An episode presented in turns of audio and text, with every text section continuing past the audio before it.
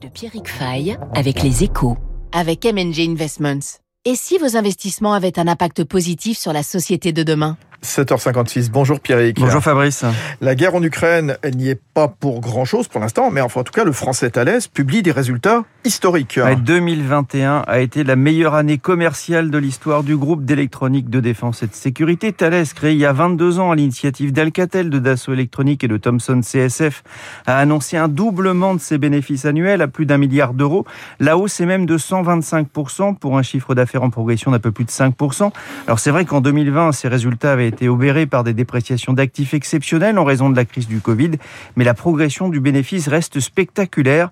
Thales annonce surtout une hausse de 18% de ses prises de commandes l'an dernier à près de 20 milliards d'euros, un record historique pour le groupe. Thales est présent dans l'aéronautique civile qui souffre depuis la pandémie de Covid-19, mais il est aussi présent dans des secteurs porteurs comme les satellites, la cybersécurité ou les documents biométriques. Et l'an dernier, il a remporté de beaux contrats comme l'entretien du système de contrôle et de commandement des opérations aériennes de l'armée française ou l'entretien de la flotte de Mirage 2000 pour l'armée de l'air. Et il profite aussi des ventes de Rafale du groupe Dassault à l'Égypte, puisqu'il est partie prenante dans la construction de l'avion de chasse, devenu, on le sait, un must à l'export. Son carnet de commandes représente aujourd'hui deux ans de chiffre d'affaires. En tout cas, je le disais tout à l'heure, les résultats, ils ont été une nouvelle fois salués en bourse. Ouais, jugé plus tôt, jeudi, la bourse de Paris a encore perdu 1,8%, quand l'action Thales a pris près de 4%. Et alors que depuis l'invasion de l'Ukraine, le CAC 40 a perdu environ 6% de sa valeur. Celle de Thales a pris 27%.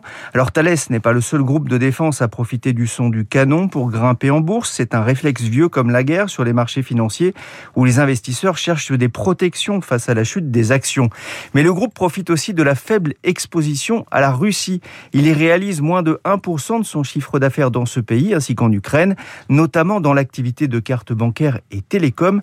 Il participe aussi à l'avionique de l'avion régional russe SJ-100, mais pas de quoi pénaliser durablement le groupe. Oui, et puis les investisseurs qui marquent aussi leur confiance pour l'avenir de Thales dans ce contexte géopolitique incertain. Oui, Emmanuel Macron a annoncé que la France allait augmenter son effort de défense. C'est pas nouveau.